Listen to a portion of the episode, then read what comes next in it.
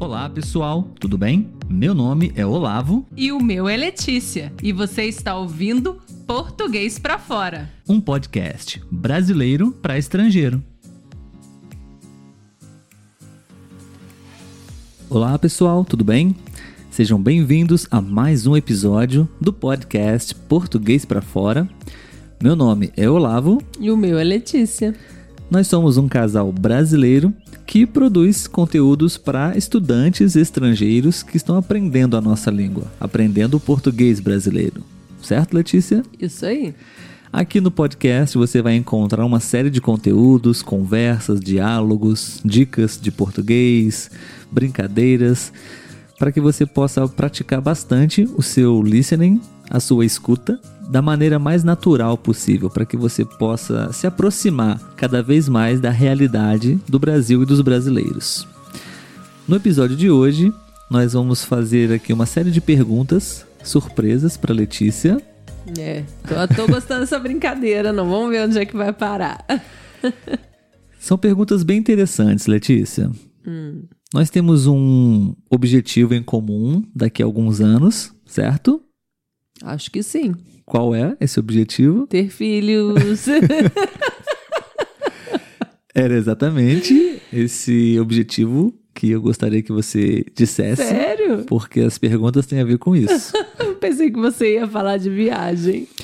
Essas perguntas são também uma ótima sugestão para que você possa pensar e responder, claro, em português, para praticar o seu speaking, a sua fala, ok?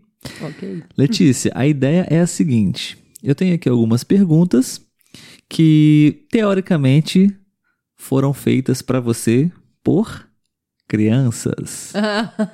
e você precisaria responder como se na sua frente estivesse uma criança bem novinha, bem ingênua. Que Meus não... alunos, né? Seus alunos da escola. Beleza. Preparada para a primeira pergunta? Não. Letícia, por que hum. as pessoas morrem? Ai, que difícil.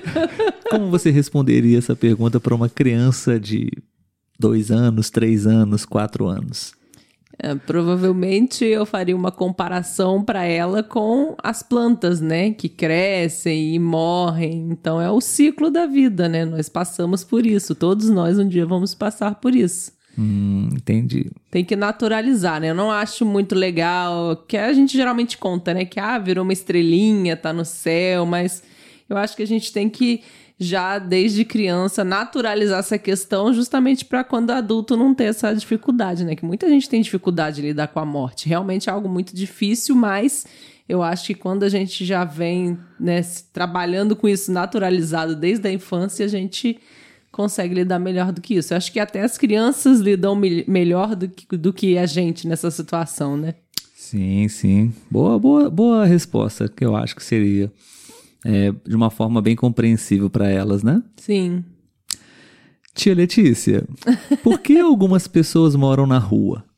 Nossa, essa criança está muito observadora. Como você responderia isso para o seu filho ou para sua filha que está por vir daqui a alguns longos anos? Já estamos treinando, né? Tem que fazer umas perguntas para o papai Olavo também, então. Ai, difícil é assim.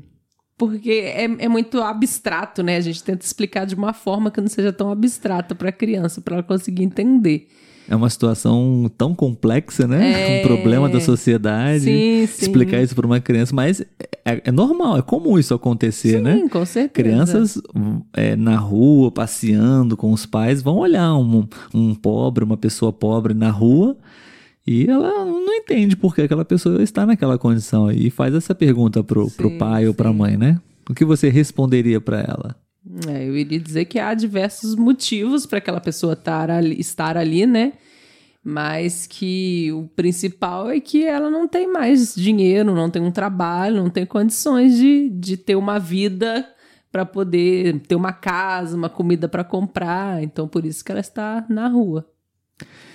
Acho que eu faria mais ou menos o mesmo também. Tentaria responder com diversas possibilidades, não uhum. direcionar somente para uma. Ah, é. é uma pessoa que está doente, não pode trabalhar, não tem dinheiro. Acho que eu pensaria em todas as possíveis ah, razões para aquela pessoa estar é, na rua, né? Uhum. Enfim. Próxima pergunta, acho que essa é a mais constrangedora a ser respondida. Ai, meu Deus. Ai, meu Deus.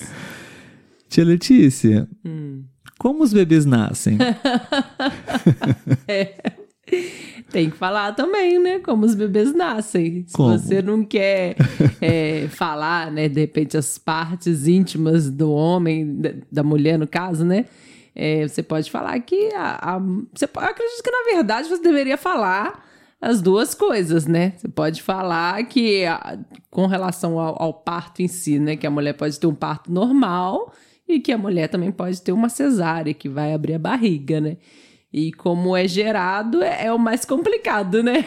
De explicar para a criança. Como nasce em si, não é tão difícil do que como os bebês são feitos, né? Sim, eu acho que depende da idade da criança. Eu não sei, é, eu não tenho experiência com isso, não trabalho com essa faixa etária.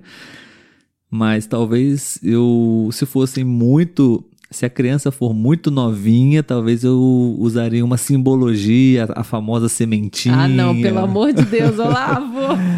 Não. Ué, você quer que eu fale como? Uma criança de, de um ano de idade, como é que aquela criança Vai nasceu? falar que tá na barriga da mãe, é uma criança que tu junta alguma coisa do pai, que tá. Você não precisa falar o quê, mas sementinha também não, né? Senão ela vai achar que é uma planta que cresce dentro da barriga.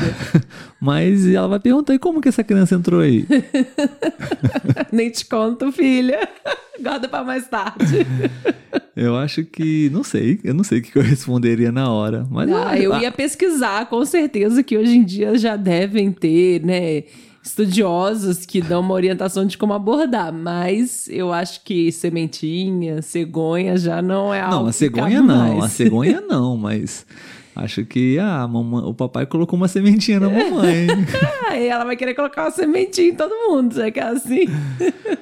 Enfim, são questões tão complexas para explicar para crianças, É, né? Mas acho que é um bom exercício para praticar português, para praticar a fala, ativar o seu vocabulário para para desenvolver a sua fala. Sim, porque quando você vai explicar para uma criança, você tem que ser o mais simples possível, né? Em questões que são complexas.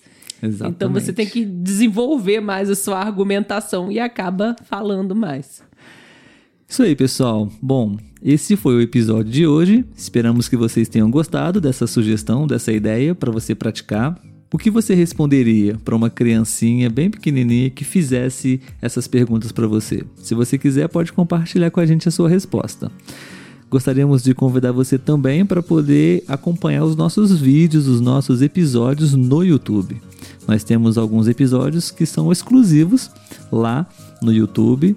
E se você ainda não conhece, se você ainda não é inscrito no nosso canal, está convidado para poder participar também e estudar português através do nosso canal no YouTube. Muito obrigado, Letícia. De nada, Lavo. Até o próximo episódio. Até. Tchau, tchau. Tchau.